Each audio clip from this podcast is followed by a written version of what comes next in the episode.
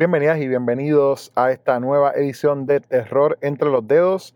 Te habla José Pepe Pesante en compañía de Alfredo Richner. Y en esta edición de Terror entre los dedos estamos explorando la franquicia de Halloween. Este es el cuarto episodio. Vamos a hablar de el filme Halloween 4, The Return of Michael Myers, que salió originalmente en 1988. Ten years ago, on the night of October 31st, a small Midwestern town fell victim to an escaped killer. Under the cover of darkness, he carried out the most horrifying mass murder on record. Sixteen people in cold blood. Ever since that night, no one has forgotten his name. And Halloween has never been the same. Eso quiere decir que esto salió 10 años después que el original, ¿no? Exacto, y siete años después de, las, de la secuela anterior. Siete años después de la secuela anterior. Y es una reacción directa al failure de Halloween 3. Exacto. Así que esto, esto fue una película donde Jackie, Jackie Carpenter de Brasil, se, ellos se desasociaron de todo, ellos vendieron los derechos y se quedó con ellos el productor Mustafa Akkad. Mustafa Akkad, exactamente. De hecho, no hemos hablado mucho de Mustafa en estos, en estas semanas y, yo lo tengo en mis notas porque él, parece un tipo fascinante. sí, eh, lo es. Eh, es de una de las personas principales en términos de mantener ¿verdad? el legacy de, y crear lo que es la franquicia de Halloween eh, y, que, y que todavía esté, sabes, rindiendo fruto eso. De acuerdo, de acuerdo. Yo creo que vamos a, vamos a hablar de eso porque vamos a tener la oportunidad. Bueno, según yo sé, yo que las he visto antes, sé que vamos a tener la oportunidad de hablar sobre el legado de Trancas International y de la y de ACAD y, lo que hicieron con la película luego, porque esta franquicia tomó unos giros interesantes después, con la continuidad Place Fast and Loose, y eso lo vamos a ver ya mismo, este, tan pronto como dentro de dos películas más. Este, so, you know, ahí, ahí vamos a tener la oportunidad, pero es bueno, sí, definitivamente que tenemos que hablar de él, eh, hablar un poquito más de él y, y, sobre, y sobre lo que se hizo para seguir milking it.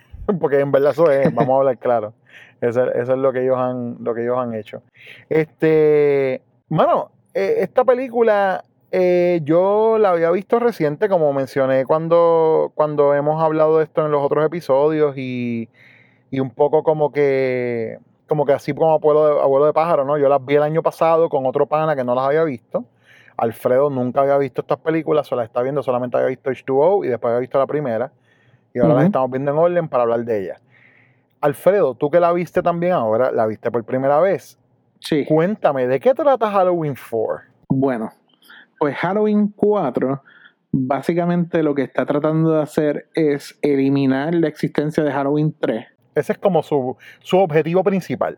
Su objetivo principal es como pasarle la manito detrás a todas las personas que se sufrieron a tres en el cine y decirle, mira, mira, mira, mira, mira, Halloween 1 pasó, Halloween 2 pasó y esta es la próxima, en verdad, esta es Halloween 3. Y, o sea, ¿cumple esa meta? Sí, la cumple.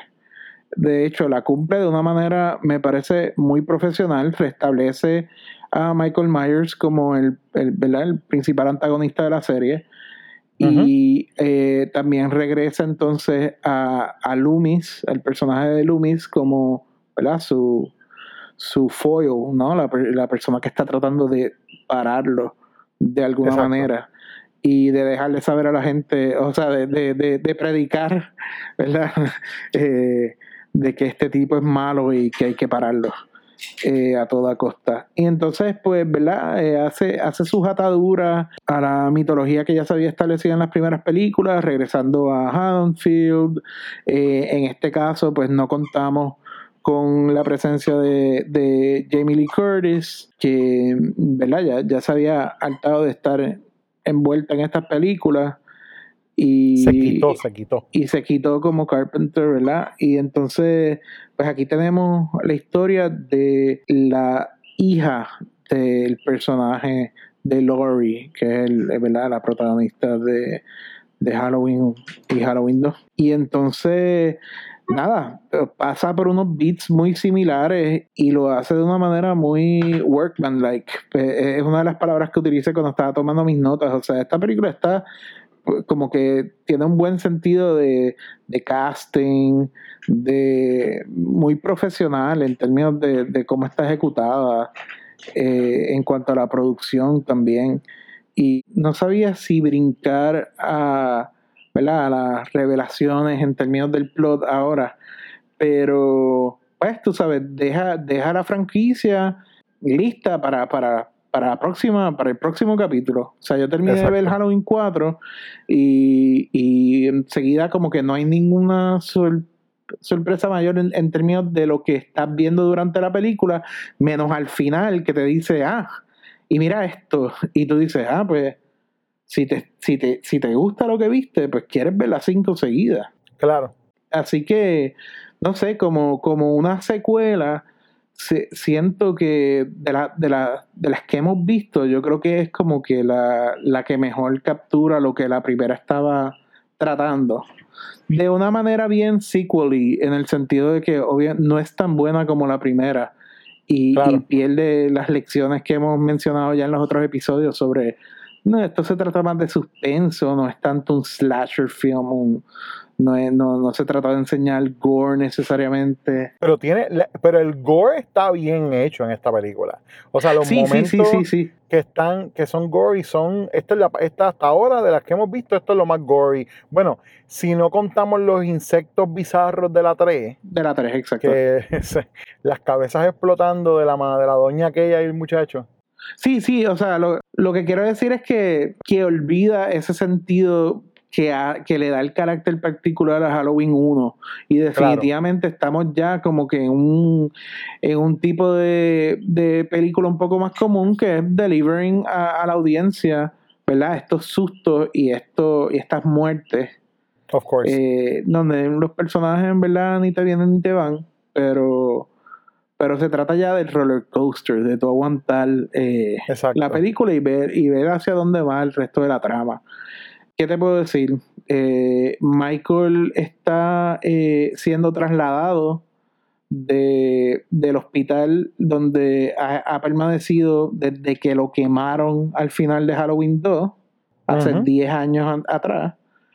¿verdad? Esta, esta película es un 10 years later y entonces cuando lo están ¿verdad? procesando, pues obviamente pasa lo esperado y Michael se escapa, mata a su... Pero ahí, yo tengo que hacer una pausa un momento.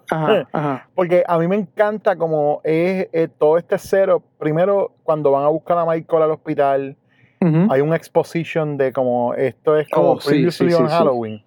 Sí, no, sí, sí, no, no, bien obvio, pero está dicho de como la boca del policía que está como que tú no sabes, este tipo es un peligro. Bueno, bueno yo, yo, diría que es súper obvio. Es como. No, no, sí, sí, a lo que me refería es como cuando dije, cuando hice el chiste de lo de Previously on Halloween, no excusaron escenas de lo anterior, sino que es como el tipo te está contando como, mira, esto fue, esto fue lo que pasó con este tipo, tú sabes, antes, y él es como el diablo.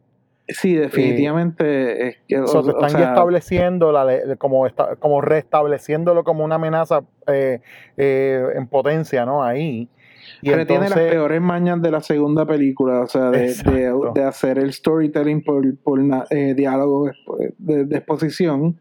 Exacto. Y exacto, y tenemos este guardia que, que tú no sabes si él, si él en verdad trabaja ahí o es uno de los, de los de los locos que se escapó.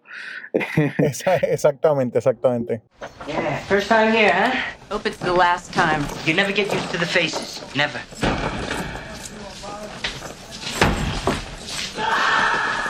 Jesus. Jesus ain't got nothing to do with this place.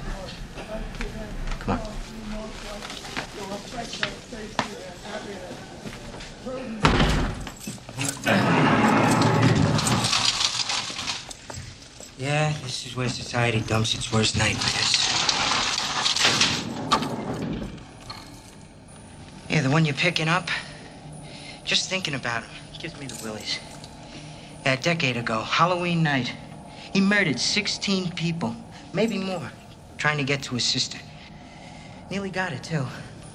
But his doctor, of all people, shot him six times. Then he set him on fire. Both of them nearly burned to death. Yeah, I'll be glad to see this one gone. Yes, indeedy.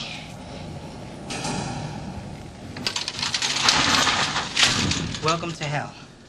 Entonces al principio lo encontré súper clichoso. Sobre todo el Welcome to Hell es como el peor acento. Sí, eh, sí. Pero que me dio mucha gracia que de la misma manera que en la 2 nos enteramos que Michael y Lori son hermanos, así como alguien hablándolo, así es como hasta Michael se entera que tiene una sobrina en esta película.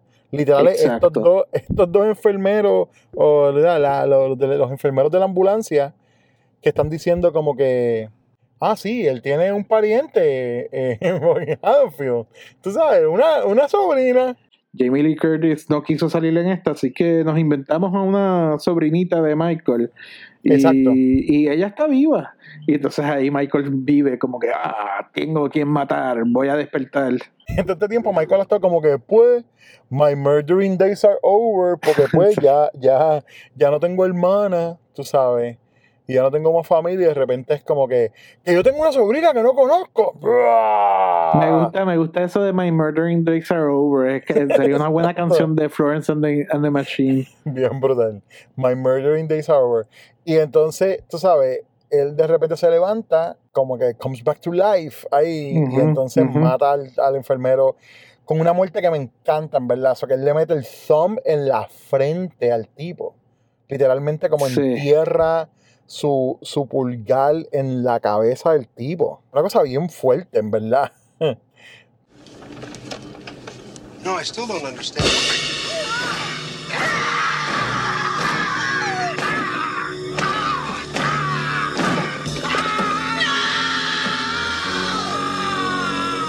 Se están acumulando las muertes de simplemente manos agarrando cabezas y destrozándolas en, en la Halloween 3 pasos también. Sí, exacto. Lo que tiene que ver con Michael, yo creo que también es una manera de como demostrar como cuán relentless es él y fuerte, tú sabes, físicamente, que verdaderamente él no necesita eh, herramientas para matar, que él es la, eh, la muerte, tú sabes. Jason también hace cosas bien físicas, pero tú la asocias siempre con un machete, a pesar de que ha matado con otras cosas en las series de, en las películas de Friday the 13th. Este, pues Freddy tiene sus garras, tú sabes. Este, Leatherface tiene el, la, sierra, Pero este tipo es como. A mí, a mí siempre me ha gustado eso. Es como que no, este tipo no necesita un cuchillo para matar. él solamente necesita estar cerca de ti y te va a matar. O sea, va a buscar la manera de matarte. So, en ese sentido, a mí me gusta mucho eso para establecer otra vez como que eh, this guy can kill you just by being near you, él ya va, te va a matar que de hecho es algo que hace bien efectivo el, corto que salió de la, de, la, que viene este año, eh, que, él entra como un baño y hay una persona escondida dentro de uno de los stalls, eh, ¿verdad? Eh, sabiendo que es la que hay, yo creo, él, y él abre el puño y tira como unos dientes al piso. Que le arrancó a alguien. Y, y es ese legado de de, viste, yo arranqué, eh, mira lo que hice con mis manos. Eh, Eso es así. Pero exacto, entonces Michael se despierta en, la ambulancia eh, porque se entera que tiene más familia para matar y, y, pues entonces coge para Haddonfield. Y hay, hay, esta situación de que Loomis no está presente cuando cuando vienen a buscar a, cuando hacen Michael, el transfer, cuando hacen el transfer ¿verdad? Y, te dan la impresión de que, ah, este tipo no se presenta, él no lee los memos y que sé ni qué. Pero te das cuenta que es que Loomis, el, el tipo que maneja el hospital, no le dejó saber que estaban haciendo el transfer. Exacto. Porque ya lo tildan de loco y, y, que tiene una obsesión con este tipo que me imagino que lleva 10 años hablando de Michael. Mira, vamos a matarlo ahora, no esperen yo a que se despierte. yo no quisiera ser un coworker de Loomis porque debe estar de piña, no. Más que tenía como el huevo frito en la cabeza, de, ¿verdad? Su maquillaje de, De quemado. Su maquillaje de quemado que durante la película va como receding y mejorando. Parece. él se está echando como aló en la cara. Cada vez la que él para y, y, está off camera, él se echa unas cremitas que le dio el doctor. Exacto, exacto. Y mire que funcionan de maravilla. Eh, no, chicos. A ver, María, no. Lo que pasa es que being, being on the hunt de Michael lo hace sentir joven de nuevo. Y entonces empieza como a, como a regenerate. Sí, sí, empieza como la piel empieza a salir más grasita, más. Exacto. Muy bien. Pues entonces, él, él ¿verdad? Mientras está en la oficina diciendo, coño, tipo, pero no me dijiste que iban a hacer el transfer hoy, ¿qué carajo fue lo que pasó? Entonces, enseguida lo llaman al doctor y le dicen, hubo un accidente, Michael se escapó. Y, Exacto. y Loomis dijo, no me tienen que decir más, I'm on the job. Y ya estamos, ya estamos en, en Halloween. Exacto, eso es todo, es todo lo que hacía falta. Mira, eh, a Michael le dicen, tienes una, una sobrina, ¿qué? ¿Qué? ¡Tu, tu, tu! Es como si se, se, prendió, se prendió ahí el, el motor, tú sabes. Y a, y a Loomis le dicen, Michael se escapó y él hace, ¡tu, tu, tu!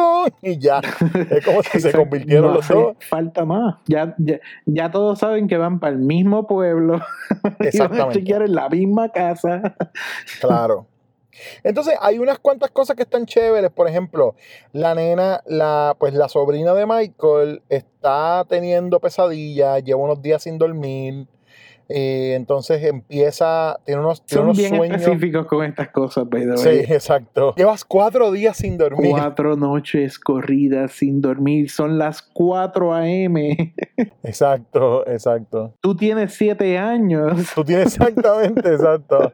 Lo que faltaba era que dijeran, tú, niña, que naciste tal fecha. Y entonces ella le dice a la muchacha, tú no eres mi hermana. Tú no eres mi hermana, ¿verdad? Sí, sí, aquí el exposición está un poquito jalado por los pelos. Y por si tenías dudas, exacto, pues te enseñan que está la pesadilla que ella tiene con Michael. Este, para aclararte que ella es la que es. Y es como con múltiples Michaels. En su, en su pesadilla, Michael sale por todos lados a la vez. Sí, pero la cosa es como que también vamos a ver que eso se va a repetir más adelante, porque entonces cuando ya empieza a pasar todo, obviamente es el día de Halloween, pues resulta que Michael va hacia Haddonfield, obviamente a buscar a su sobrina y matarla. Y empiezan entonces, ya tú empiezas a ver cómo está funcionando la dinámica de, de Halloween en el sitio 10 años después es un poco como que la gente sabe lo que pasó, pero digamos también están vendiendo máscaras de Michael. sabes? La misma máscara, la misma fucking máscara. Está disponible porque en una aparecen como cinco tipos disfrazados de fucking Michael. Así la, la, película le saca jugo a tener como nuevos tipos de scares, porque pues al principio cuando ya está cuando ya está teniendo eh, esa pesadilla, te la acaban de poner a ella mirando una ambulancia fuera de su casa. O sea, tú puedes pensar, ah, esa es la ambulancia de la que se escapó Michael. y, y, entonces cuando la ves a ella teniendo la pesadilla, pues es para que te creas que está pasando de verdad. Y de la manera que te rompen, ¿verdad? Que te dejan saber que es un sueño, es que empiezan a aparecer varios en el cuarto. Y, y pues se despierta la nena. Pero exacto, la película es smart en ese sentido, en cómo eh, incorpora también entonces la mitología de Michael. En el town reconocen que pasaron los hechos de hace 10 años y, la gente lo celebra, lo celebra ya. Prácticamente, pero entonces está, está bien loco porque cuando la gente, cuando Loomis llega y cuando se establece ya que Loomis va a la... O sea, a mí yo debo decir que las cosas que me gustan de esta película es sí tiene un problema de aires horrible, tú sabes, porque es como trataron de hacer el mismo template de la 1, pero no, pero como diciendo, vamos a hacerlo como que se parezca a la 1, pero no, pero mejor, tú sabes. Como que, y no necesariamente termina siendo mejor. Eh, tiene más gore, eh, tú sabes, tiene, eh, es más violenta en ese sentido. los kills no necesariamente son mejores tiene un problema vaguísimo en, establecer un montón de cosas con los diálogos, como dijimos. Y entonces eh, los, personajes, whatever, los personajes, ahorita podemos entrar en ellos, pero para mí esta, es la película con los personajes más whatever de toda la, saga, yo creo. Como que I could really care less que las cosas que le están pasando a esta gente. Pues mira, eh, em, parte, parte de mi reacción fue como que esta película parecía como una versión para televisión de Halloween. O sea, parecía un, episodio de televisión. Y, en ese sentido, es, es como te digo, la, como que la producción es bien, eh, bueno, profesional. Como que eh, es, suficientemente profesional para que tú no te rías de ella por, por cosas estúpidas. Pero como que no, no encuentra el impulso como para, para empujarla lo suficiente como para que se establezca como una como una secuela que, que, va a la par de su original y, y, como que no es tan cinematográfica, es más como episódica. Este es el próximo episodio de esta saga. Y, y mirando los créditos de la gente que trabaja en esto, pues tú sabes, tenemos un director que viene de, televisión. Ah, Exactamente. El tipo lo que había hecho Freddy's Nightmares, y otras cosas de televisión que no, no tenía verdaderamente experiencia cinematográfica bajo su belt. Exacto, pero a los productores, que se nota que los productores son los que están al mando de esta franquicia desde el principio, pero particularmente ahora que no está Carpenter, y, exacto, y Hill, pues tú sabes, es como que pues les encanta que este tipo puede trabajar profesionalmente y, y navegar el set y tú sabes, y casta a todos sus actores y y deliver from them lo que le pidieron al final del día, que no es una obra maestra, es simplemente la próxima, el próximo capítulo de este saga. y, lo, y yo creo que lo muestra bien eh, también como que el choice de, de, de, ¿sabes? de casting. Yo me siento como que todo, digamos, de verdad, de verdad, las primeras veces que yo vi esta película cuando más chamaco, para mí las muchachas son intercambiables. Rachel y la otra. Sí. En verdad se parecen tanto físicamente que tú podías poner a y, Rachel y la... La, que es la hija del sheriff, que se me olvida su nombre ahora mismo. Ah, en verdad. Sí, para mí son como. yo no tuve, no tuve esa reacción. Al revés, Rachel me parecía como que usualmente te cogen esta muchacha como espampanante para que sea, o que parezca una estrella de cine, ¿verdad? La, la que está, la, la, porque ella es la muchacha principal de la película. Pero ella, ella tiene como bien aspecto como no hollywoodense, mientras que la otra es como este cartoon con las tetas inmensas y, y estas camisas que dice Cops do it by the book. Y es como que tú eres la hija de un policía. ¿Quién carajo te regaló eso? Exacto, es la hija del sheriff. That's weird. It, it is weird, it is super weird. Pero digo, o sea, no, yo no lo encontré tan raro en el sentido de que es bien obvio que, por lo menos en la cuestión de lo de la camisa, lo encontré bien obvio en el sentido de ver como, como hija del sheriff, un poco como que jodiendo con, la, con el legado del papá. Tú sabes, como día, todo el mundo sabe que soy hija del sheriff. Tú sabes. sí, pero está, fuerte. No, está, de que está fuerte, está fuerte. Este. Pero, pero tú sabes, nada, yo creo que nos estamos adelantando porque yo, yo quería, tú sabes, como que llevar un momentito como que la, la, pues la discusión, no tanto como en orden, porque es que esta película no hay que discutirla en orden, en verdad, es como tú dices, una vez se escapa Michael y Lumi se entera, ya veis que estás en una película, ya estás en la película de Halloween y lo que va a pasar todo lo demás es súper predecible. Exacto, exacto, exacto. bueno, podemos ir mencionando como los personajes, quizás. Porque hay unos personajes que traen algo interesante o nuevo a la película. Eh, en particular, en esta, a mí me, me llamó la atención el uso de los del Earl, que es el, bartender de una barra en, en, el town.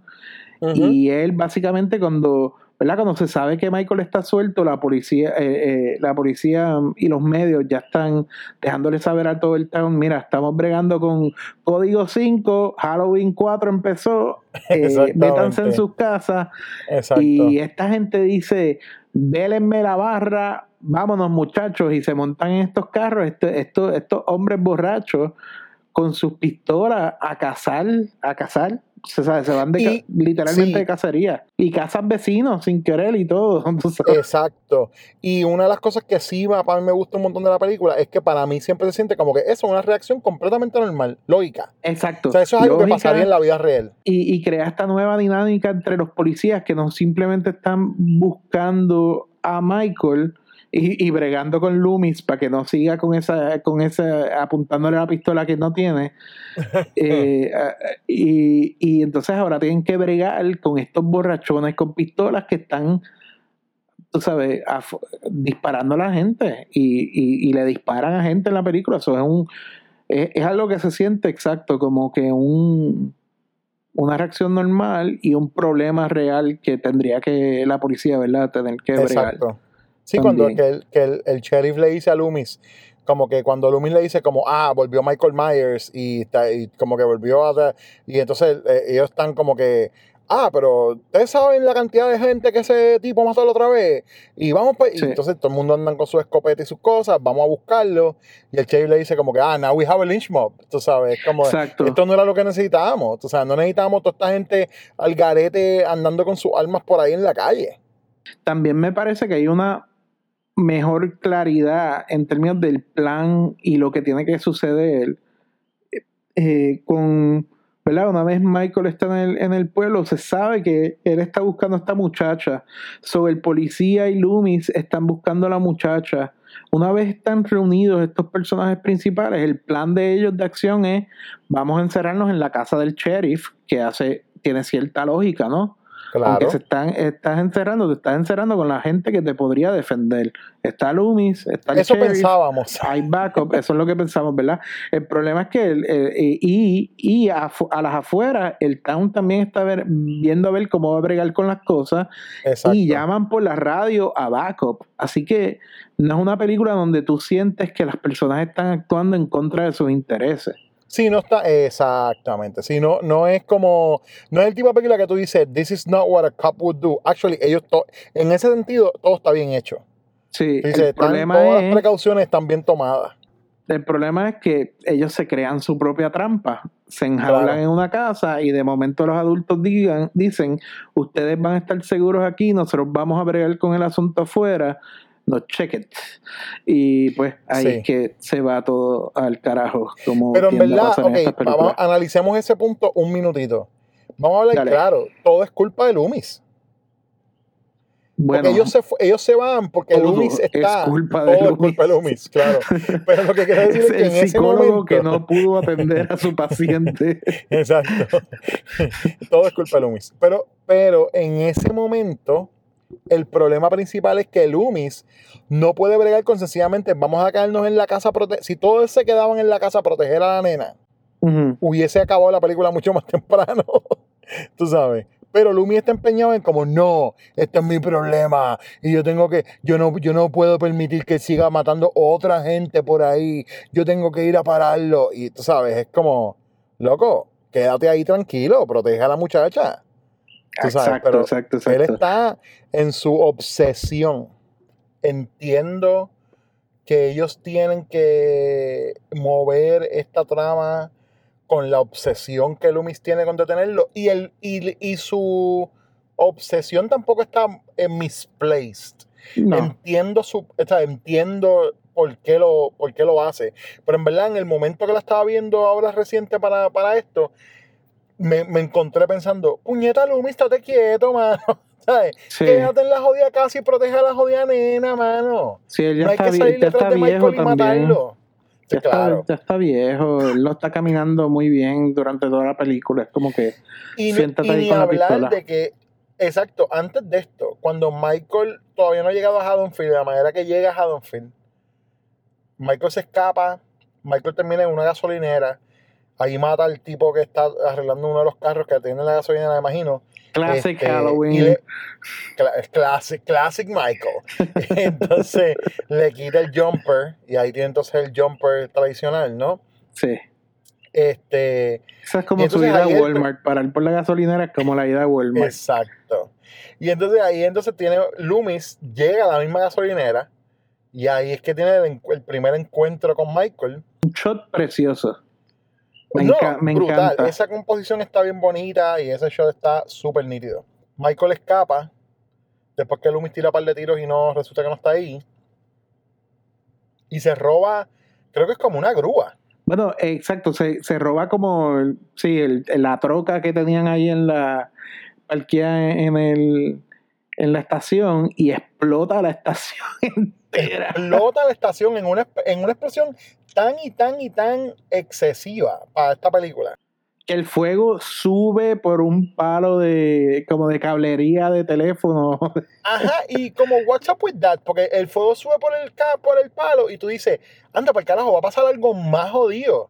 Porque, like, why are you showing me el poste cogiendo fuego? Pues yo pensé en no lo vas mismo. a hacer nada con eso. Pensé en lo mismo y mira, en parte de cuando están en el town, en algún momento alguien menciona que las líneas están no están funcionando, pero Oh, hay, hay wow. líneas que sí están funcionando porque hay llamadas telefónicas entre, entre lugares, ¿no?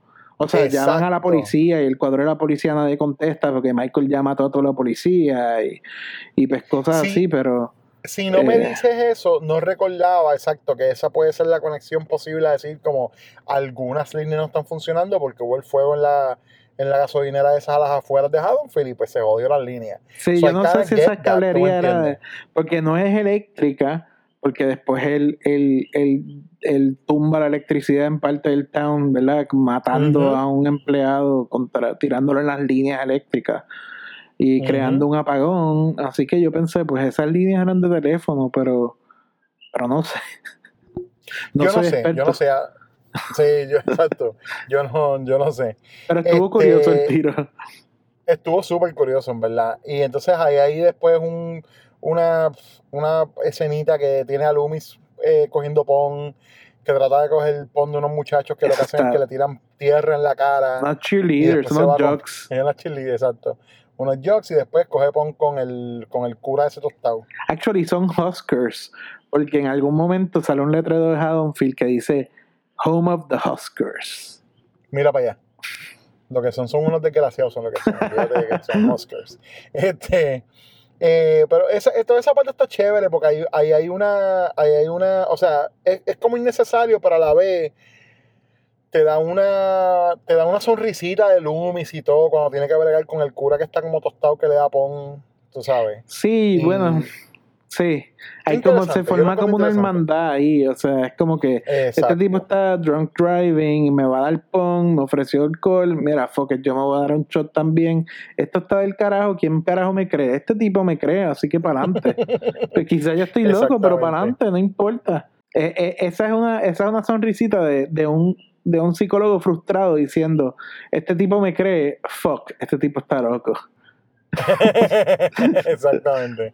Exacto. Hace tiempo que no me encontraba alguien que me creyera. Wow. Exacto. Y acuérdate, we're talking about evil on two legs. La maldad en dos patas. Que ahora que tú dices Evil on Two Legs, quería mencionar lo siguiente. Otra cosa que pasa entonces en Halloween 4, ¿verdad? Y que vamos a continuar viendo y de la cual de, oficialmente desde este punto en adelante vamos a estar hablando en todas las películas es, ¿qué carajo pasa con la máscara, mano? No es la misma máscara. Es una máscara como, es una máscara como, y, y te- y te voy a decir una cosa, no es la peor máscara. Bueno, We have yet to see the Oh, worst wow. Michael Myers mask porque, porque faltan máscaras. gracias aquí, por eh, prepararme. Te lo estoy, no, exacto, te, lo estoy, te estoy preparando a ti y a la gente que nos está escuchando. Si usted está escuchando estos podcasts y está viendo estas películas con nosotros por primera vez también, prepárense porque vienen máscaras peores que esta. Esta máscara es fea para mí, pero más que fea, es que la hace como si, cuando él se la pone, parece como si estuviera como, como si, ¿tú te acuerdas de, tú te acuerdas de los muñequitos de He-Man? sí, claro, ¿Tú, te claro. acuerdas de, ¿Tú te acuerdas de Claro Ramman? Ramman. Eh, el que era verde. que, bri- eh, que él te- como que el juguete como tal, tú lo empujabas hacia abajo y eh, sus pies y su cuerpo y como que eh, tenía un spring y como que salía volando así como que Ok. y él- en los muñequitos como que tenía un casco, un casco como, como, Como duro. de como- metal y Sí. él tumbaba las paredes o tumbaba las puertas, Sí, las sí, cosas. como, como un proto juggernaut. Exacto. Me Yo recuerdo, me recuerdo. Myers así, porque es como si no tuviera cuello. Cuando se pone la máscara es como toda una cosa cuadrada arriba, qué sé yo. eh, a mí, bien disturbing Pues mira. visualmente. Sobre todo si tú brincas la 3. O sea, si tú, si tú estás viendo las películas, como sacas la 3 porque sabes que no está en la continuidad, y ves 1, 2 y 4, la diferencia de las máscaras es bastante shocking. Eh, Coño, wow. No, y, y, o sea, la, cosa de la 3 es que tenemos un, un shop de máscaras profesionales que salen en la película, que están haciendo unas máscaras de calidad excelente. Las caras, las caras salen de ahí. Y, Exactamente. Y como que esa conexión no la mantuvieron, porque entonces aquí, aquí estamos bregando literalmente, hermano yo estoy cogiendo esto en serio, lo del podcast, y, y, y, y como la clase de como la clase de geek que cuando, cuando empieza a, conocer algo nuevo, tienen que entonces saberlo todo. Particularmente ahora con Halloween 4, o sea, ya yo estoy viendo documentales de las películas, eh, viendo películas que hagan eco a lo que estamos viendo aquí, whatever. Y pues, ¿verdad? Me topé con un documental de, de Halloween 4 en YouTube que, habla bastante de las máscaras y, me estuvo cabrón porque, o sea, una cosa que siempre menciono los afiches, ¿verdad? Yo soy diseñador gráfico, me interesan los afiches y, esta película tiene un afiche donde la máscara luce particularmente tenebrosa. O sea, la, la, carátula de la película te hace pensar que la máscara que vas a ver aquí es la máscara como la, la, más jodida, la que más miedo te va a dar. Esta es la mejor máscara. Pero entonces cuando empiezas a ver la película es como, wow, ¿de dónde sacaron esto? Porque parece, tú sabes, parece, nada, el 99 cent store version de lo que vimos en Halloween 1. Y, Triste, pero cierto, mano. Y entonces, pues, ok, en el documental te hablan de que mandan a pedir las máscaras a la misma gente que había hecho la máscara inicial de. La, la máscara inicial es una es una alteración a una máscara de Captain Kirk que ya existía en el mercado. Exacto. Entonces, pues mandan a pedir el mismo modelo y llegan a eh, y llega esta máscara de Captain Kirk que es rosita con pelos rubios. Y pues le dicen, ok, eh, queremos esta, pero que sea blanca con pelo marrón. Y cuando empiezan a producir la película, según el documental que vi, pues llegan las máscaras de Captain Kirk rositas y de pelos rubios. So, el tipo de la, que, está encargado de los efectos y de los props o whatever, pues dice, ok, pues ahora me toca a mí arreglar esto a última hora y el tipo va, literalmente pintó las máscaras de blanco con brocha. Oh, wow. Y tiñó, les tiñó el pelo. Yo no sé si es spray o qué, pero se notan estas diferentes versiones de la máscara a través de la película. Y de hecho, me tuve que poner a buscar de la máscara porque hay una escena ya para el final de la película, en donde aparece un Michael con máscara rosita y pelo rubio. Sí. Y cuando yo vi eso, yo dije, pero espérate, me confundí porque tratando de darle el beneficio de la duda a la película, pensé que la muchacha estaba teniendo otro sueño extraño. Otro sueño más, exacto. Sí, y hay como un, como un hiccup de continuidad en esas escenas en particular que yo me quedé como que, ah, quizás eso no pasó y ella se lo imaginó o whatever. Y no, no, no. Después es que alguien agarró la máscara que no era a las 4 de la mañana mientras estaban filmando y debieron haberla filmado de nuevo la escena, pero nadie lo cogió en continuidad y no habían chavos para echar para atrás. Porque estas producciones al final del día son los budget. De hecho, eso, quería, eso era otra cosa que quería hablar de que esta película al fin y al cabo terminó costando lo que cuesta ahora una película de de, ponle, de Bloomhouse, por ejemplo. 5 millones de pesos. Exacto, exacto. Y digo, hizo 17.7. Pero, tú sabes, es como, evidentemente este bollo no les daba a ellos para esta película. Exacto, exacto. Sí, sí, o sea, son películas que pecan de, de, ambiciosas para lo que, para el budget que están haciendo. Y son labors of love, y eso es parte de lo que de lo que transmiten y por eso es que a la gente les gusta aunque sean malitas o lo que sea, tú sabes, es como tienen esa calidad, esa cualidad, ¿no? Pero con la máscara hubo problemas y, y, y, algo bien nítido que menciona en el documental es que sale, sale el tipo que está, ¿verdad? Que está a cargo de, de los props y, y, también aparentemente de vestir a Michael. Eh, la escena que mencionamos de la gasolinera, donde es la primera aparición de Michael Alumis, eh, supuestamente cuando el productor acá vio eso, como que no le gustó el aspecto de Michael al momento, las dimensiones del actor que estaba haciendo de él y todo. y mandó a votar al, tipo de, del make-up y al actor que estaba haciendo de Michael en ese momento. So, hay varios actores que hacen de Michael durante la película porque votaron a ese tipo.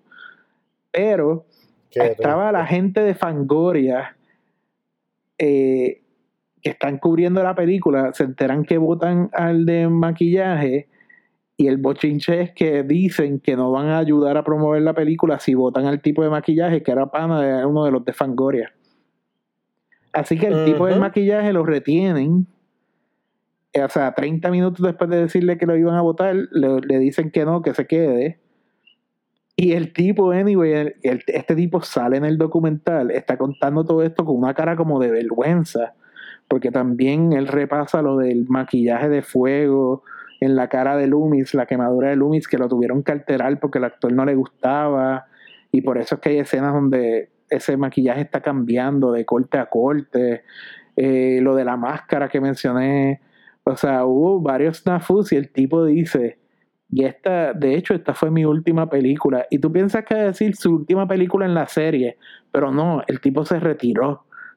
Sí. Fue su última película como maquillista de Hollywood. Punto pero me gustó un montón que vieras el, el, ese featurette porque yo no lo he visto todavía. O sea, yo sé que existe, pero no, I haven't seen it. Te paso el link, eh, te paso el enlace. Sí, por favor, me pasa el enlace y lo podemos poner para que la gente lo vea ahí. Eh, mientras dure. Mientras dure. pero, este, pero, sí, me, me, enteré de esos factoides eh, mirando el documental y y nada, me, dio pena con el chamaco, con el tipo que hacía el, maquillaje. Pero ahí está la explicación de la máscara, en verdad. La máscara eh, está fatura. Eh, en todas las partes que aparece la máscara es como que no, mano, no usen esa. O sea, de hecho, en, él, aparece primero con vendaje en la cara y se ve más cool así. como que obligado. Tú no te hacías esa, esa, imagen, esa imagen de Michael con el con los bandages en la cara para mí es muchísimo más efectiva que las máscaras, de verdad. Sí, sí, sí. A mí lo pudieron haber dejado así. Definitivo, pero bueno, ahí, ahí ya está la, la, la, decisión de los productores y... Of a, course, of course. A, a Kat le encanta Michael tal y como es. Exacto. Bueno, I mean, esa es su gallinita de los huevos de oro, eso, claro. Este, entonces, vamos a hablar un momento rápido de que estábamos hablando de los personajes y Rachel, por lo menos mencionar rápidamente Rachel, exacto. Yo, eh, como ya yo te digo mi, mi opinión sobre Rachel, yo pienso que el casting para mí es bastante, ¿sabes? Yo no sé por qué para mí se me hace tan similar a la otra muchacha que está, pero me siento como que ella no, a mí she no, no hace como gran cosa en el, con el casting que hicieron con ella. Y para mí entiendo que está bien en el sentido de que quien tenía que ser lo, lo importante, vamos a decir así, es Jamie. Claro. Daniel Harris. Que, la, que, esa, que fue su primera película y eventualmente la una carrera. La muchachita de 7 años. Otra nena que hace de Jamie, se llama Daniel Harris y eventualmente es una carrera de, pues, de trabajar en horror, de continuar trabajando en horror. Pues, mano, eh, o sea, de, de, del personaje de Rachel, Rach, yo diría que pues, lo importante es que retiene muchas de las cualidades del personaje de Jamie Lee Curtis en las primeras películas, pero sin, ¿verdad? Las, aquellas que no son transferibles al personaje de, de Jamie, por ser muy chiquita. Eh, de Jamie, el personaje, eh, la, la, nenita de la película, no Jamie Lee Curtis. Entonces, pues tú sabes, tenemos aquí a la muchacha que es como eh, más Girl Next Door, eh, mientras que la otra muchacha que aparece en la película es más como la, la, la, la muchacha más bonita del high school. Y, pues ella está, están ambas, están detrás del mismo muchacho. Y pues por Rachel ser la babysitter oficial de la noche de Halloween, como lo fue Jamie Lee Curtis en la primera, pues tú sabes, le niega este date al muchacho y el muchacho acaba con, con, la, con la otra y eso crea como el triángulo amoroso entre ellos. Pero, pero Rachel es. Eh, sabe correr bien. O sea, cuando, cuando le toca, cuando le toca, cuando se topa por primera vez con un posible Michael, ¿verdad? Porque hablamos de la, de la situación de que en el town hay varios muchachos vestidos de Michael también. Pues eh, ella da una buena carrera y brinca verja. Ella tiene toda una cena en un segundo piso eh, protegiendo a la muchachita de Michael. Ella se cae de un segundo piso y sigue corriendo y sigue salvando a esta muchacha hasta el final. Después guía y esta, es la, esta es Jamie Lee Curtis. Exacto. y es una de las cosas interesantes que hace la película es que la, la, el, el el personaje, uno se supone que uno piense que la nena chiquita es el análogo a Jamie Lee Curtis porque es, la, es el blood relative. Eh, y, y, en verdad, Rage es Jamie Lee Curtis en esta película. And I rooted for her. En verdad, I could get behind her. Y no en esa. y no de la, y no de la y no, y no de esa forma pervertidos no, pero yo verdaderamente no no yo no, o sea, me, gusta lo que hace, pero no conecto con ella. Ok, ok, entiendo. Y, y, entiendo, entiendo todo lo que me estás diciendo ahora y lo aprecio, aprecio esa, esa Mira, le tiró una taza de café en las tetas a la otra en su casa. Eso es verdad, eso ahí le doy punto. Lo que sí que, lo que sí que eh, me, sí me molesta, fíjate, en esta película puedo creerte de la misma manera que, que en la primera, yo creo que a pesar de que se ven bastante mm, no se ven súper mayores las muchachas, pero they could, they could pass by eh, high schoolers de los 70. ¿Tú me entiendes? Esta muchacha Rage puede pasar como una high schooler, pero la otra no pasa como, como, como que es contemporánea de ella para nada. No, se veía un poquito mayor y de hecho se veía como mayor. yo no sabía eh, bien si están en college o qué, porque porque Rachel en un momento habla con los papás de que con este muchacho es que ya se quiere casar y. O sea, e, es como semi okay, Eso no está establecido, no está establecido que necesariamente estén en high school. Y ellos trabajan en una tienda, el, el muchacho y, y, pues la otra. Lo dicho. Pero no, no, no sé. La cosa es que no la, no las, no la, en ningún momento la, yo creo que en ningún momento las contextualizan con trabajo de escuela, aunque estaban en la escuela o que van para la escuela, whatever. So, no, no sé. Y entonces, o sea, aparte de Rachel, pues está el muchacho, ¿verdad? Que no, hemos mencionado. El, ¿Cómo se llama el personaje de él? A mí se me, se me escapa eh, ahora. Yo, yo lo apunté como asshole boyfriend. Sí, él es un Brady, boyfriend. Brady. Él, se llama Brady. Brady, que enseguida que lo vi, yo como, diablo, yo he visto este tipo antes. Brady tiene un aspecto bien gobernador de Puerto Rico, Ricky Rosselló, eh, que, tiene como un, Eddie Monster vibe en las cejas. Pero entonces el tipo lo hemos visto en Dazed and Confused, él es Don Mameluco. Exacto. Ese no es el nombre oficial del, personaje, pero yo le digo Don Mameluco, eh, porque es un tipo que siempre anda en un mameluco. Y en Vampire, en Buffy the Vampire Slayer en la película. En la película, exactamente. Que ambas salieron después, así que I, don't know si esos guisos aparecieron por su, por su, ¿verdad? Por su trabajo en esta. Pero, pero sí, es un, tipo, es un tipo que puede que hayan visto por ahí. Y siempre hace más o menos de asshole. Aquí se supone que él tenga como un arco de redención, de que como que él está arrepentido de haber metido mano con la otra muchacha. Pero pues, whatever. Es carnada para Michael Myers y va a morir y eso es todo lo que tienes que saber. Esa otra muchacha de la que tú te, de la que tú hablas, que es la hija del sheriff, Kelly tiene una de las muertes más jodidas que hemos visto so far en esta franquicia. Sí, Porque Michael literalmente la impales her con un rifle. Sí. O sea, con una escopeta, perdón. Con una escopeta, un double barrel shotgun type Con un double barrel, él le, la clava a la pared está bastante nasty, en verdad. sí, en verdad de las mejores muertes. En verdad de las mejores muertes, sí. Pero aparte de eso, en verdad, y de lo que tú dices del muchacho, pues tú sabes, ya prácticamente los otros, eh, los policías, los policías están bastante convincing con todo lo que hacen y la, y la manera en la que yo, a mí me encanta cuando, cuando Loomis llega a la estación por primera vez y esa introducción de los policías me encanta, porque cuando él llega que el sheriff rápido dice, como si yo sé quién tú eres, ya nosotros, o sea, como nosotros estamos, no te queremos ver aquí, tú sabes, como nosotros, nosotros sabemos quién tú eres. No, no queremos saber de Loomis, ¿sabes? Como no. Ya nosotros tuvimos suficiente de ti, no nos olvidamos de lo que pasó. Aunque el otro sheriff no esté, nosotros sabemos la que hay. Exacto. Exacto. Y ellos están como little, como que ya, ya de por sí están como, no, no, no, no, no venga, no venga con esta mierda otra vez. En un momento hay un intercambio que, que yo creo que es cuando los muchachos, cuando, cuando, se encuentran como con los cinco, los cinco Malcolm Myers y los muchachos empiezan a quitar las máscaras y correr, jajaja, Halloween, estamos haciendo una broma. Que by the way, Rip Ben Tramer. No hagan eso en Halloween. Van a acabar muertos como Ben Tramer. Bien duro. eh, el, el, el le dice a Loomis como, what the hell are we dealing with? Y, y Loomis que dice, evil. En verdad, hermano, en verdad, esta película tiene un montón de. Esta serie entera tiene unas líneas cabronas. Yo me, me he estado coleccionándolas en lo que hago mis apuntes. son buenas, son buenas.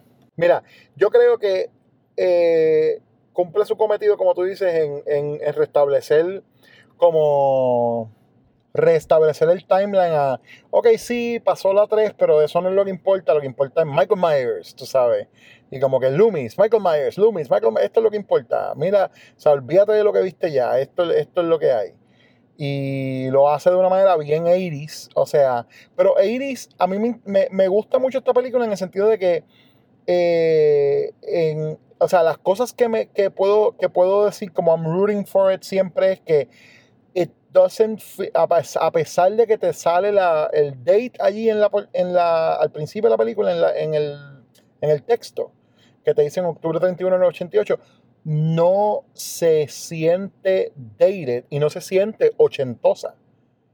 En ese sentido, la película está, eso, eso tiene un, eso un plus brutal. Sí, sí, sí, sí. No, it doesn't go out of its way de, de venderte como que cosas de la década, que eso no es, a contrario de lo que mucha gente piensa, no es un no es una costumbre de las películas que tratan de emular la época ahora en los 2000. Hay películas de los 80 que se, que se empeñan en demostrarte que son de los 80. Sí, sí, sí. Y eso pasa un montón en, en el horror y, y francamente lo encuentro súper refrescante que en esta no. Es como te dicen, son 10 años después, pero igual, y para todos los efectos está, estás en el, en el Haddonfield de hace 10 años. Exacto, Las vestimentas de la gente, las casas, nada es como flashy, no hay ningún tipo de, de como de iris notion de nada. De hecho, la película se empeña al principio, vamos a decir se empeña, eh, toma un tiempo no pequeño pero importante en establecer el, el, visual de que Haddonfield es rural, de que como si es una parte que es como, como hay un suburb, tú me entiendes, en, eh, que es donde es Haddonfield, pero que esa área como quiera que sea es como rural y están los, los shots de los farms. Sí, de hecho, ese principio no, no, no, lo había comentado como en otras ediciones, pero el, la introducción está bien nítida y, y, también el score que hace en esta ocasión es... Es de, eh, sí, es de él, es de él solamente. Eh, esa, esa, esa parte del principio, ¿verdad? Eh, pues está súper nítido, es bien atmosférico.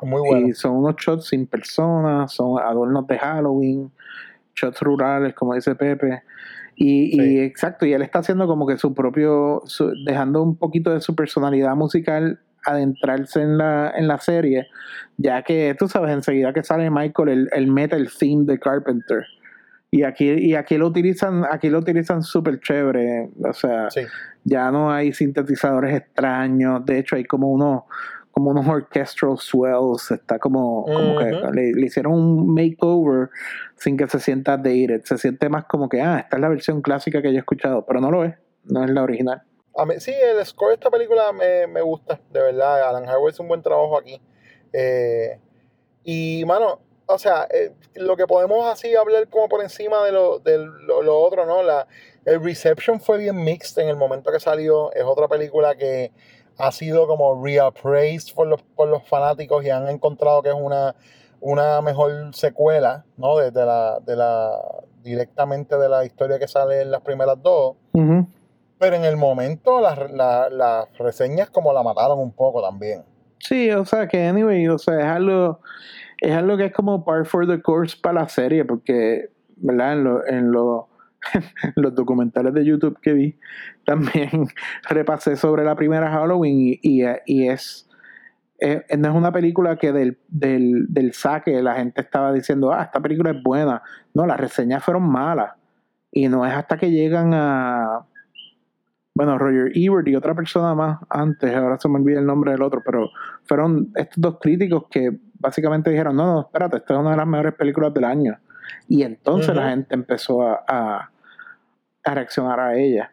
Más que obviamente en, esto, en estos momentos los, releases de películas son más escalonados, eh, escalonados, se llevan los prints de lugar a lugar. No es como que ahora que están en todos los cines a la vez. So el word of mouth también ayudó a esa película.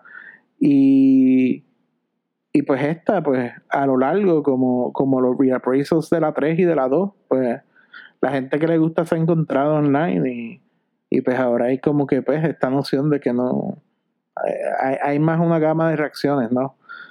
Sí, específicamente yo quiero, yo, yo quisiera como reseñar el hecho de que el momento en el que sale es bien importante para que pueda ser reappraised de la manera correcta, porque cuando tú te acabas, se acaba la década y ya entonces tenemos un tiempo, ya tenemos 10, 15 años de, separación de la década de los 80 y empezamos a ver el, desarrollo del slasher y cómo tuvo su, su, desarrollo y su pico y después bajó.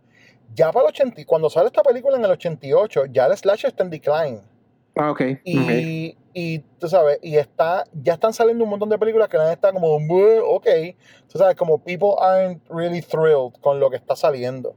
Eh, en el 88 sale Nightmare on Elm Street 4. Salió en el 88. Ok. Que, que a pesar de que también es una película que nosotros, que tú la puedes ver ahora y mucha gente le encanta como secuela, la película también tiene, yo creo que el charm que tiene en parte también es la nostalgia.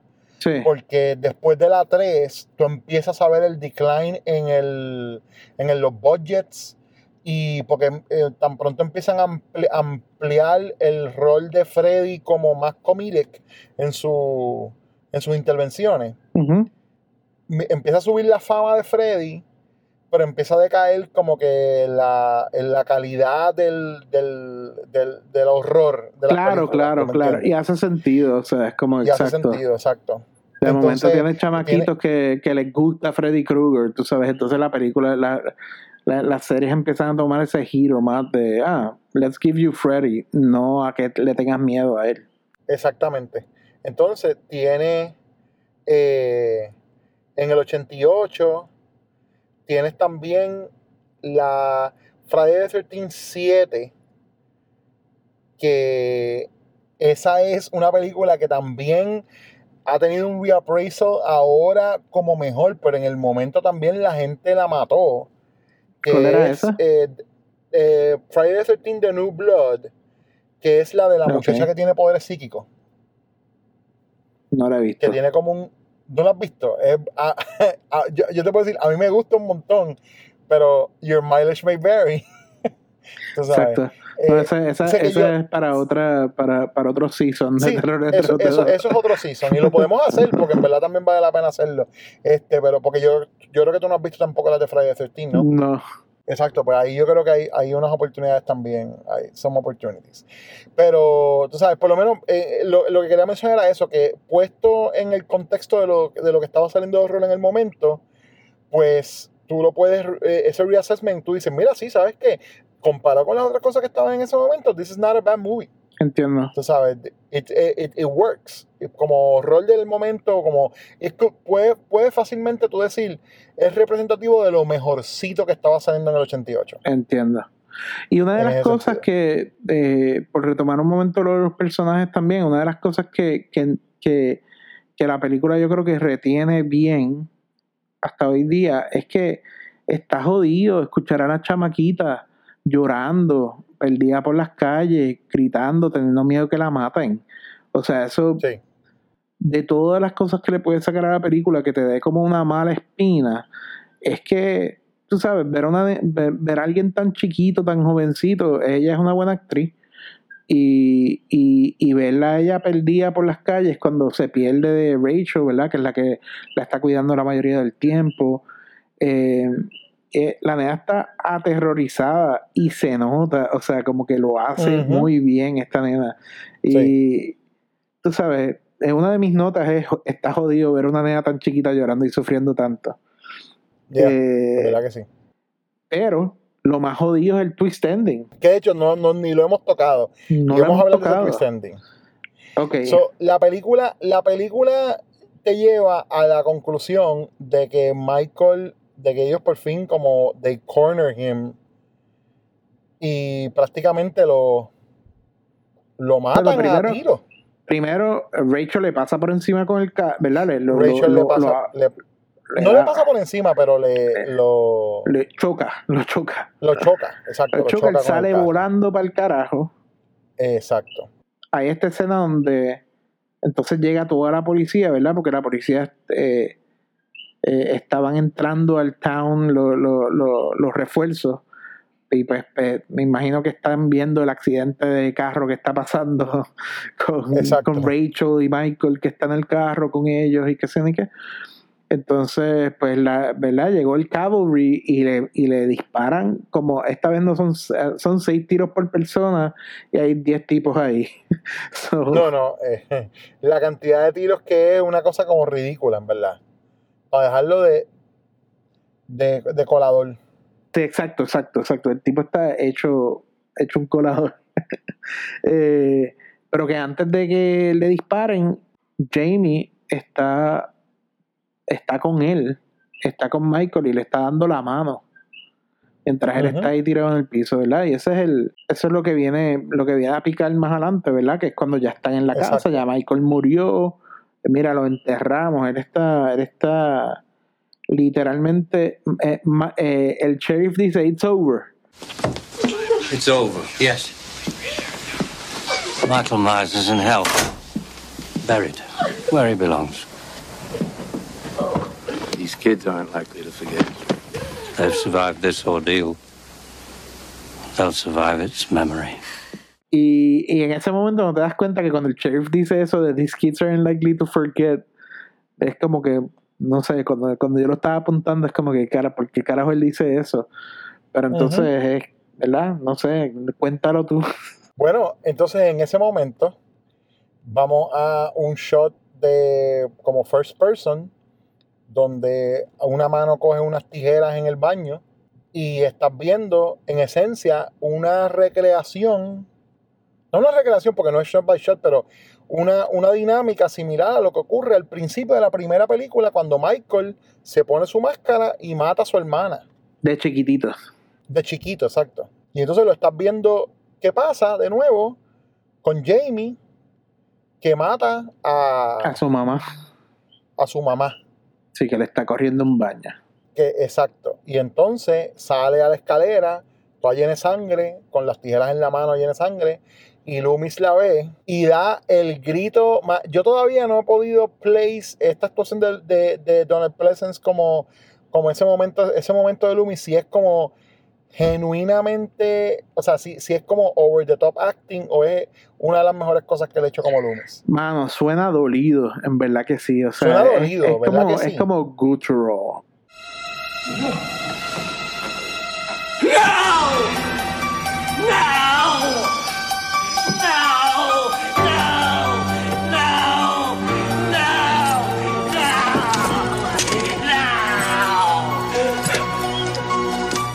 Porque es que es ese momento donde él dice, puñeta, todo lo que he hecho es para nada. Exacto. Le hicieron un pase mi, le hicieron un pase a, a, Jamie. De repente, she's the one that's gonna kill now. Y como que tú sabes. Y él sabe que como psicólogo él es mejor investigador. él sabe, él, no, no. él sabe que como psicólogo es mejor. Lo, como psicólogo, su mejor solución es sacar la pistola y tratar de matarla. ¿Entiendes? Exacto, exacto, exacto. Es verdad, es verdad. En el momento la trata de matar. Él la trata de matar. Si no es porque el guardia brinca y le quita la pistola. Entonces se la quita y se queda mirando y la cara del guardia es como que. ¿What? Como que ¿qué sí. pasó aquí? Todo el mundo se queda mirando, es como este, la cámara. Se queda como. todo el mundo te está mirando a ti, ¿verdad? Porque tú estás, estás mirando la cámara y después el último shot, ¿verdad? Yo creo que es el de Jamie con, con las tijeras, toda ensangrentada. con la carita ensangrentada, es como que, wow, la película no es terrible, está entretenida, es como que un, poquito lenta en parte, bien by the book, y está como súper, como hiper consciente de que mira, este, este plot hace sentido, mira cómo calculamos todos los años y las cosas y todo encaja perfecto y te lo estamos diciendo para que nos creas, pero, y eso un poquito le quita como el, el cualquier sentido de ¿verdad? de suspenso, de misterio que puedas tener con, los conceptos de la maldad y lo que es el destino, eh, que, la primera, ¿verdad? La primera dejaba esos cuestionamientos al aire. Pues eh, esta película pierde un poquito de esa, eh, porque está enfatizando un montón su, como que su lógica interna. Pero el problema es que no nos invita a no nos invita a nosotros como que a, esa lógica interna. Es como que, mano, esto es lo que nosotros pusimos juntos, mira nuestro rompecabezas. Y aunque a ustedes no les haga sentido nada de esto, pues a nosotros sí, mira lo que hicimos. Y, y tú sabes, así es que la transferencia de, ¿sabes? Porque a, a lo que me refiero es como que la nena toca la mano de Michael y ahora es Michael. O sea, eso no hace sentido. Eso es como una lógica interna de la película. Y ellos no nos están tratando de explicar cómo es que funcionan estas cosas. Es como, mira, esto pasó. Lo que, lo que te están, o sea, eh, en la manera en la que ellos hint a eso, de como que no, no sale absolutamente de la nada, es que ella ya está soñando con él, a pesar de que nunca ha tenido contacto con él, ya está soñando con él. Exacto, exacto. Y lo que te están dejando saber es como que pues ella está eh, restless porque tiene algún tipo de como psychic connection. Como una conexión, exacto, sí, sí, sí. So, tú sabes, como que hay, pero eso está bien, eso está bien jalado por los pelos. Y a, eso es lo que me refiero, que no, no, no están invitando a la audiencia a, que, mira, esto es lo que nosotros estamos, a, esta es la, nuestra lógica. Ellos, ellos, a ellos les hace sentido, pero no se preocuparon tanto por, por explicarnos a nosotros de una manera, no sé, artística, porque mucha explicación hacen en la película. claro, claro. Pero en esa, pero entonces para eso, que es súper importante para el final que vas a tener, sí. they didn't spend como que mucho más tiempo haciendo No, está como bien abstraído, que sé ni qué. Aunque también tú sabes cuando la muchacha escoge el disfraz, ¿no? Eh, a, principios de la película. Eh, bueno, eh, claro, claro. Coger El, disfraz de payasito. tú sabes, ellos te están dejando saber que hay una que hay una conexión, ¿verdad?, entre ellos y pues obviamente son familia y toda la pendeja. Pero sí, tú sabes. Exacto. it's not artful. Yo creo que, yo creo que eso, eso la, la define y la y describe bien esta, esta, esta película, ¿no? Antes de, que terminemos este episodio, a mí me gustaría hablar un momentito de que tú me comentaste de que te habías puesto a ver otra película porque sentías que era como el momento correcto de verla y me estuvo súper curioso tu selección. Exacto, pues entonces yo, eh, ¿verdad? Buscando en Netflix a ver qué veía, me puse a, a, chequear mi queue y me di cuenta que no había visto Scream 4, que lleva en mi queue desde que tengo Netflix. Y, Scream, en verdad, es una franquicia importante para mí dentro del horror. En particular, pues, es la primera película de horror que yo vi en el cine. Fue Scream 1. Y pues, ¿verdad? Haciendo el research sobre la Halloween que he visto, pues, pues, pues sabía, ¿verdad? Que hay una conexión grande entre Halloween y Scream. Y, cuán influyente fue Halloween a Scream. Y entonces, pues cuando, cuando dije, espérate, Scream 4, acabo de ver Halloween 4 noches, esto es lo que tengo que hacer ahora. Y me puse a verla y, wow, o sea, yo creo que no me lo hubiese disfrutado tanto, me, me, encantó la película, pero creo que no me lo hubiese disfrutado tanto si no hubiese acabado de ver Halloween 4 porque agarra un montón de las cosas, hay un montón de paralelos y está jugando con un montón de las cosas que Halloween 4 estaba, ¿verdad? Como que batallando cuando salió, que es esta Scream 4, al igual que Halloween 4, es una, es una secuela que es como un reboot. Luego, luego de una trilogía, que ¿verdad? en Halloween no es una trilogía tan, tan nítida, tan, tan neat, quiero decir, no nítida, sino, ¿verdad? Tienes la inconsistencia de la tercera, pero eh, que ocurre 10 años después. Es otra película de 10 años después, 10 años después de los hechos.